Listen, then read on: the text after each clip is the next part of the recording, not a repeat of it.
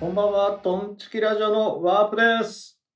新年明けましておめでとうございます。今日はね、もう宮本が体調不良ということで当分休みになると思うんですけどね。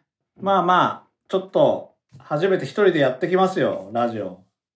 あー、じゃあ、年末年始の話をするとね、年末年始はあの、まあ、有馬記念のね、あの動画かなり好きっていうか、久しぶりにいい動画作れたなと思ってね。やっぱり気持ちが乗ってると面白いね。うーん。気持ちが乗ってるか乗ってないかってのかなりあるなって最近思ってね。あの、ウエストランドが M1 優勝したのが、まああのネタあんまりや、あんまりやってないっていうね。うん。本番まで。気持ちが乗らないから、やりすぎると飽きちゃうからだと思うんだけど、やっぱり気持ちが乗るか乗らないかってかなり重要だと最近思ってますね。リアルさが全然違うというかね。ということで、まあ、年末年始の話をしてきます。何を見たかっていうとね、まあちょっとエンタメの話をしましょう。話すことと言ったら、年末年始ね、まあ、見たエンタメ、まずはサ道、ドラマサ道ね。よかった、サ道よかったね。うーん。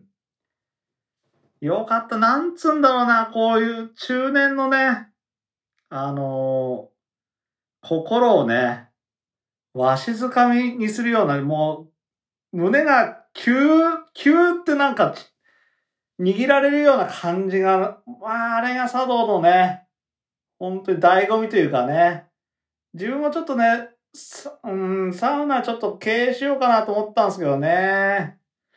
最近土地とか調べたらちょっとなくなってたんでね。うん。なかなかプライベートサウナ欲しいなって自分でも思うんですよね。今ちょっと流行りすぎちゃってサウナが。どこ行っても混んでるんでね。まあ自分はもうフル株だと思うんすけどね。どんどんどんどんサウナにね、なだれ込んできてね。本当に需要がすごくあるんでね。どこまで続くかわかんないですけどね、この流行りが。まあ茶道で、まあ時系列ちょっとバラバラになるんですけどね。まあ茶道は多分有馬記念終了直後に放送されてたんでね。まあまずは茶道からと。そしてまあ、新寮っていうね、ニューヨークプレゼンツの新寮、NSC 何期生かな、まあすごい若手のね、神保町の若手の、まあ、血話喧嘩みたいなのをね、あるんですけど、まあその新寮の続編を見ましたね。うーん、やっぱり田中風太以外は全然ダメだなと、正直思いますね。田中風太だけは売れそうな可愛げもあるし、リアクションも取れるし、まあ言うことも面白いんでね。ネタは知らないですけど、うん。まあ、その量がね、小虎の量がね、増村くんが言ってたんですけどね、なんか一人で、一人だけなんか俯瞰で、私お笑いできてます風なね、そこでこれ言うなよとか、そういう発言がね、ちょっと嫌なんだよね。うーん。いや、お前もできてねえからっていう。そこまでお笑いできてねえのに、なんだろう、あのお笑いできてます風なのがね、すごく鼻につくね。量は。うん。っていう、まあまあ、面白い。まあ、その本編よりかは、まあやっぱりちょっと落ちるけど、それなりに面白かったね。やっと完結したっていう感じ。まだ続くのかもしれないですけどね。奥田っていう人がね、好きらしいんでね。そして、東京 NSC15 期の同窓会スペシャルがね、これ、これめちゃめちゃエモくてよかったですね。まあ、もう、配信終了で、まあ、診療もこっちも見れないですけど、めちゃめちゃ、まあ、東京 NSC15 期というと、まあ、鬼越、ニューヨークデニース・マテンロと、アントニーが来なかったっていうね。これがちょっとやばすぎるね。あ、あとダイヤモンド犬とかね。でも他にもね、結構達者な人多いなって思いました。うん。スーパースターなんとかっていう人とか、あとなんだっけなシュンっていう人もね、結構達者だなと思いましたね。うん。いやー、めちゃめちゃやっぱりね、徳くんっていう人がね、徳さんっていう人が辞めちゃうんですよね。辞めて沖縄帰ると。この前ラビットでね、最後、イージールダンサーズっていうので出たんですけど、まあ、あの、まあ、ニューヨーク鬼越あたりもね、もう結それなりにいい年なんでね、やっぱり芸人辞める人も出てくるんでね、そこら辺を見るとすごくやっぱエモいなとう。うん、思いますね。はい、こうやって辞めてくのも、うん、そのまま裸で見せる感じがね。まあ、あの後、まあ、ニューラジオで、ニューヨークのニューラジオでも聞いたんですけど、まあ、みんなで集まって飲んで、と。で、やっぱり みんな最後号泣するというね。まあ、こういう話が好きなんですよね、自分は。うーん。まあ、宮本なんかに話しても何もピンときてねえと思うんだけど、まあ一人だからこういう本当に自分のコアなところを言うと、やっぱこういうね、エモいのが好きなんですよね。うん。同期とかやっぱ、友達とかね、そういうのはめちゃめちゃ好きなんでね、やっぱりそこら辺は拾って聞いちゃったりね、見たりしますね。うん。そしてまあドラマちょっとね、まだ全部見れてないですけど、岸辺露伴は動かないっていうのを、まあ再放送 NHK でやってたんで全部撮って見てましたね。はい。これはなんか、まあ映画化されるっていうのもあるし、まあどこでも見れそうな気がするんでね。まあまあ普通に面白い。普通にまあすげえ面白いってわけじゃないけど、まあ暇つぶしにはいいかなっつぐらいで。あとゴールデンラビットね。まあそこ、期待してたよりは面白くなかったなうん、あんだけ集まったからもっとできると思ったけどね。うん、速攻消しちゃったな、あれ。うん、まあでもやっぱ山添、山添寛はすごいな、やっぱ。面白いね。まあ、自分もね、お笑い日本代表見てるのに、山添さん入れてるんですけどね、やっぱり、朝もやっててね、あの、田村アナとの掛け合いが面白くてね。あ、まあ、田村アナも結構、うまいつか、もうかなりバラエティできてるよね。毎日やっぱ、うーん、生放送であんだけの芸人と絡むとね、やっぱスキル上がるよね。まあ、田村アナ、山添のコンビは最高ですね。うん。あと、まあ最近ね、やっぱずっとウエストランド追っちゃっててね。うーん。まあもう結構前から好きなんですよ。まあ最近テレビで出したんですけど、井口はもうほんと好きでね。うーん、だから、まあラビットのファンはやばいと。ラビットのファンはやばいと。もう、それ、もうかなりもういじってますよ。ラビットファンの皆さん。井口を。まあちょっとおかしい人たち出てきてるよね、ラビットファンも。まあ、ラビットはもう、現代のいいともみたいになってるんでね。かなり強いですよね。もうジャニーズと芸人のバランスがめちゃめちゃ、ジャニーズとかアイドルか。まあ男女、男女ともも、ともにアイドルと芸人のバランスがめちゃめちゃいいんでね。はい。東京 NSC のなんだろう。練習場みたいになってるし、うーん。すごい画期的な番組だと。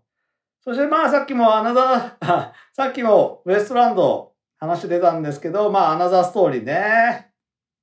まあずっと追っちゃってますね。本当になんだろう、こんなに嬉しい、なんだろう、M1 チャンピオンいなかったって思ってます。なん、なんだろうな。その、ウエストランド優勝した時は別に思わなかったんだけど、なんか、いや、すげえ嬉しいかもって、徐々に思ってきて、もう目が離せなくなって、うーん、でまあ、井口もね、自分のお笑い日本代表みたいなのに入れてるんでね、もう M1 優勝したからとかじゃなくて、もう前々からね、入れてるんで、まあ、まあ今画面で、画面出てると思うんですけどね。はい。そしてまあ、毎年恒例なんですけど、まあちょっとエンタメとは違うんですけどね。まあ有馬記念終わって仕事が終わった後にね、どっか、まあ毎年泊まり行くんですよ。まあ今年はサウナ目当てで、ドーミーインに泊まったんですけど、いやー、ドーミーインはやっぱいいね、サウナとしては。最高だね。うん。そしてサウナを開けたら、角田ですよ。あの、元 K1 の角田がいきなりいてびっくりした、本当に。やばすぎるでしょ。サウナ開けたら角田が座ってるってもうやばいでしょ。マジあの人、本当に、でもそこまでビビらなかったな、あの、体は。もっとすごいかと思ってたから、そこまででもないなって感じでしたね。まあ、ちょっと調べたら、今はもう、なんかトレーニング、そこまでガチでやってないっていう感じで、まあ、緩め、緩めてる時期っていうのを聞いたんですけど、もっとすごいと思ってたんですけどね。まあ、本当に、水風呂冷たくてね、道民、10度なんですよね。もうそれの繰り返しやってました。うーん。外気浴やってなかったなめちゃめちゃ、何セットやってたんだろうな多分10ぐらい行ってたと思うなあの人。まあ、ヘビーサウナでしたね、角田。そうですね。まあ、その後ね、まあ、友達をちょっとまあ、呼んで、飲みに行って、また帰ってきて、みたいな。あ、その日ゴールデンラビットだったかな。まあ、サウナ、バカみたいに入ったね。ただ、加湿器忘れて、もう持ち行くのめんどくさい。持ちに行くのつか、ロビーに行くのめんどくさいと思ったら、ほんと寝れなくてね、ほとんど寝寝なかったな。うん。ただ、道民には本当おすすめだね。サウナ好きには。まあ、全国各地にあると思うんですけどね。結構サウナーの気持ちが分かってるホテルです。かなりサウナに力入れてると思うんですけどね。意外と穴場で知られてないと思います。ドーミーン。俺、健康ランド泊まるだったらドーミーン泊まった方がいいぐらいだと思ってるんでね。そしてまあ、大晦日、元旦ね。俺はね、まああの、昭和芸人 VS 平成令和芸人ばっかりでしたね。まあ、その合間に孤独のグルメをちょこちょこ見るぐらいで、紅白1秒も見てないかもしれないね。ザッピングしてる時にちょっと見ちゃったぐらい、本当に見なかったですね。まあ、視聴率もすっごい悪いみたいですけど、まあ、もう見ないかなあんだけちょっとね、メンツがつまんないともう見ないね。うん、見る必要がないというか、かといって12ちゃんのゴリゴリの演歌も見る気しないんだよな。ちょうどいいところないんだよな。うん、もう見る習慣なくなってくんじゃないかな。あの、ガキ使が寂しいっていう人いるみたいですけど、全然俺は思わなくて、割と昭和芸人 VS 平成令和芸人がいいんじゃないか。来年もやってほしいぐらい面白かったですけどね。ニューヨークは滑ってたけど。いやー、だから結構痺れたね。最後、鳥がね、爆笑問題とウエストランドで、まあ痺れたね、あれはちょっと。爆笑問題の方を受けてたけど。うーん。よかったなーって。ほんで、まあ、これ多分ほとんど、全国にほとんどいないけど、年越しがね、俺、新藤辰巳のゴミラジオを生配信してたんですけど、それ見ちゃってた、まあ、あれちょっとなーまあ、ともしげ、あの、モグライダーともしげにね、ぶち切れててね。これ、これはちょっとまあ、鬼越もかかってくるんですけどね。まあ今ちょっとね、プロレスというかね、ガチなのか、微妙なところでやり合ってるんでね。鬼越 VS、鬼越ともしげ VS、新藤辰巳という超マニアックな 戦いがあるんですけどね。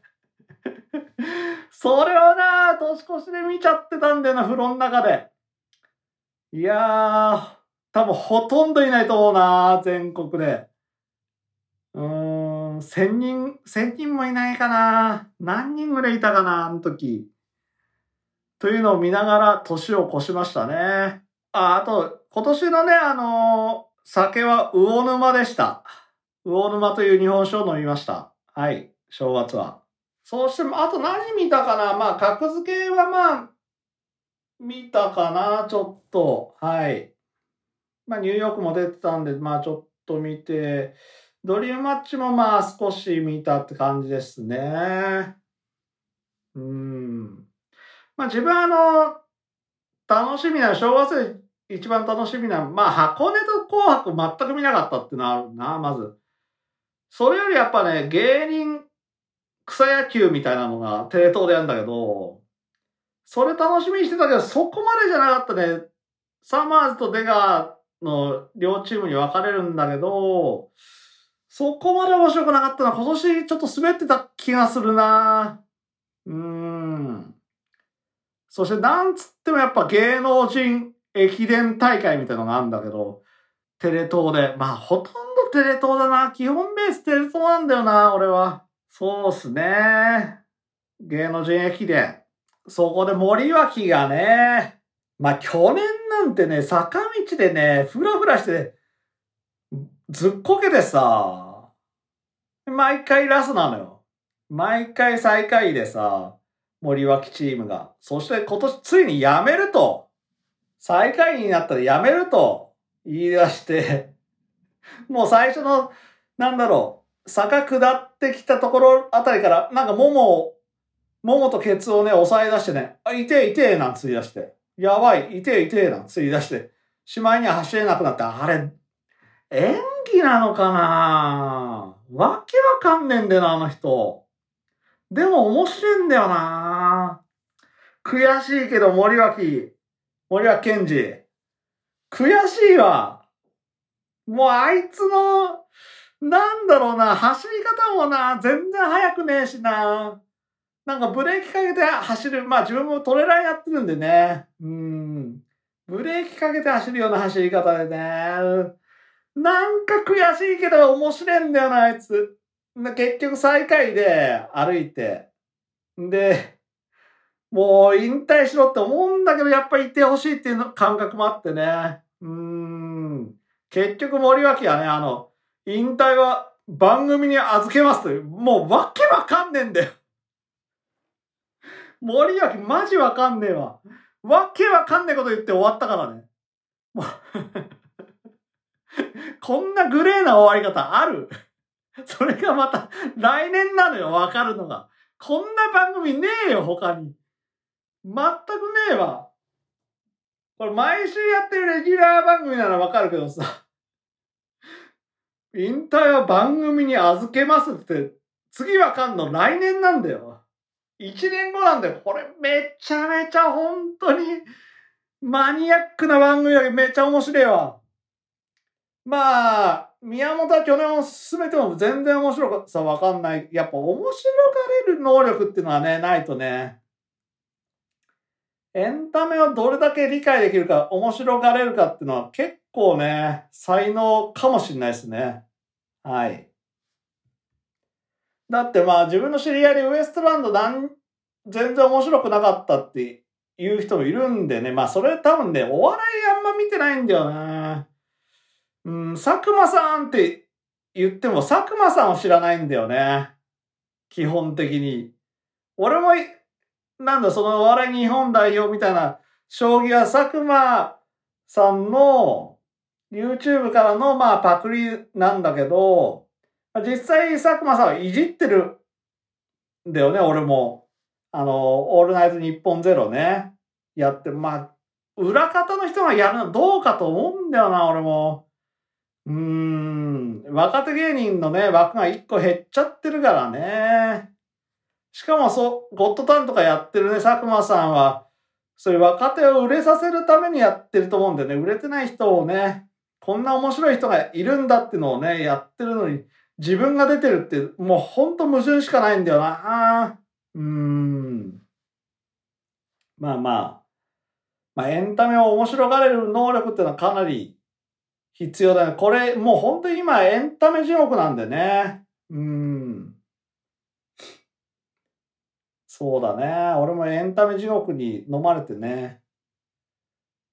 まあ、あとちょっとね、話は、ちょっと競馬の話をするとね、今年、もう年始から金杯からやる予定だったんだよね。まあ、動画は出さないっていう感じだったんだけど、でもちょっと自分が見てるサイトがね、今閉鎖中でね、うーん。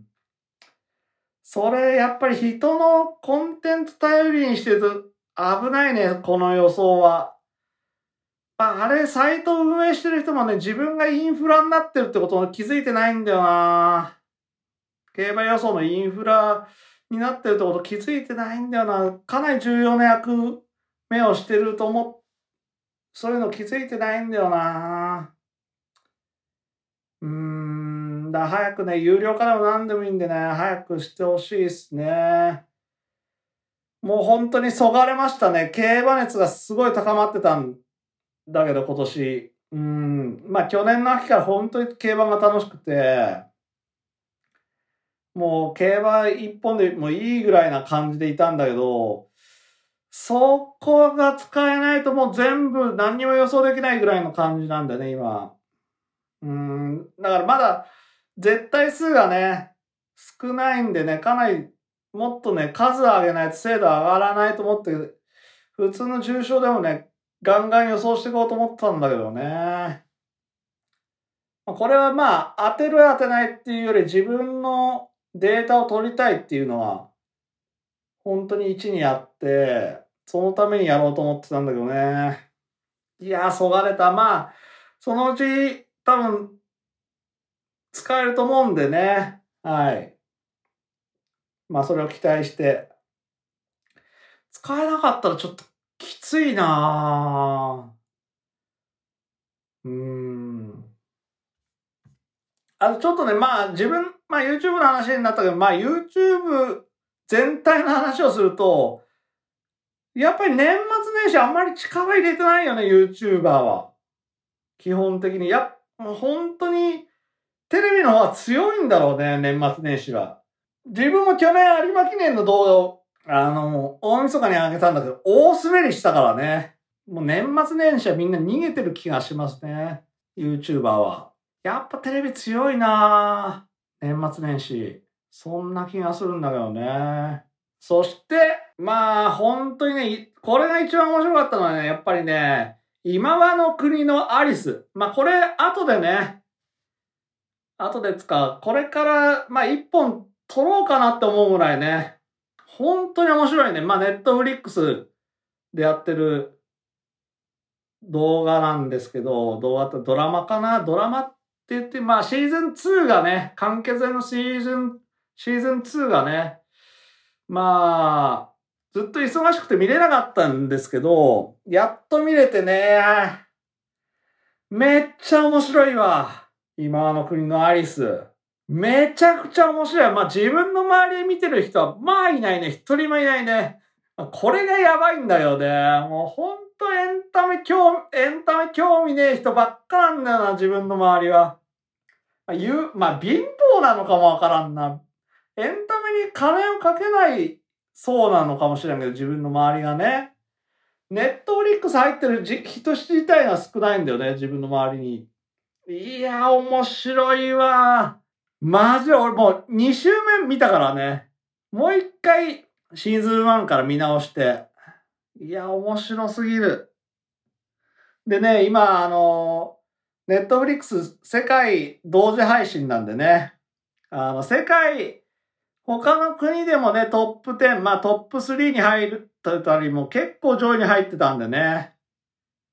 うん、まあこの話は後でするとして、まあ本当嬉しいし、うん。なんか嬉しいね。日本もまだコンテンツ作れるんだっていうね、のがあって。いや、面白いね。皆さんぜひ見てください。今あの国のアリス。見た方がいい。これはね、全裸監督より見た方がいいかもしれないね。うん。そして最後に、マルコ・ポロリ。はい。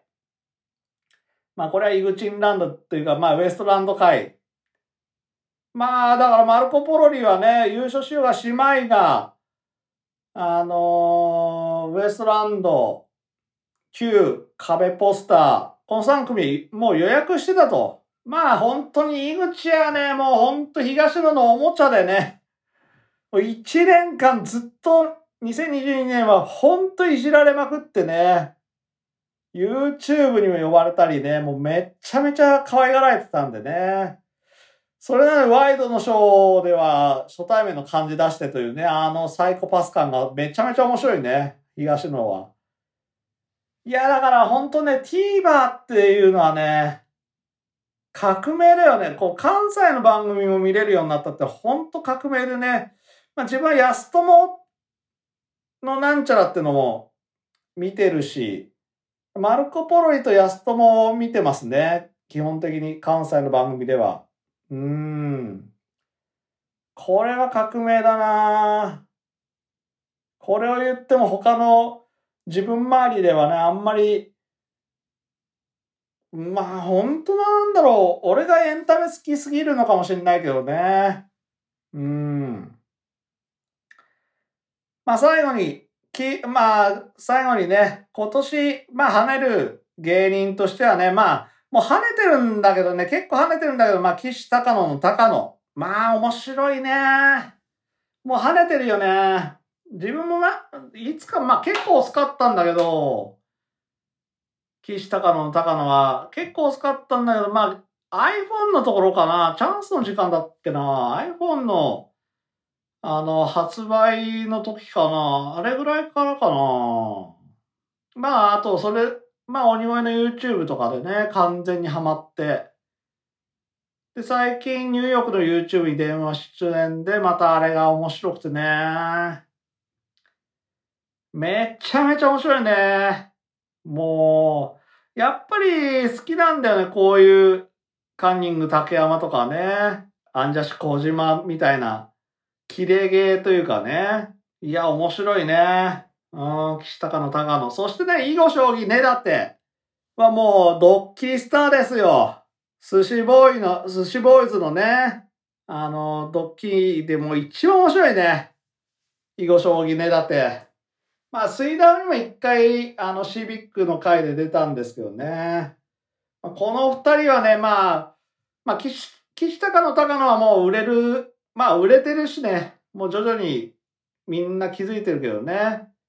囲碁将棋ねだてはね、まだね、完全に売れ切ってないんでね。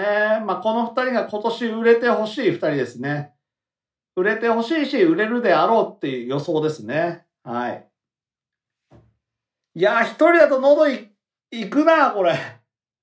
喉潰しちゃう、飛んじゃうな。すごいな、あいつ。パンサー向井は。あんだけラジオやれるってすごいな。一人だと喉飛んじゃうな、すぐ。ということで、今年もよろしくお願いします。トンチキラジオでした。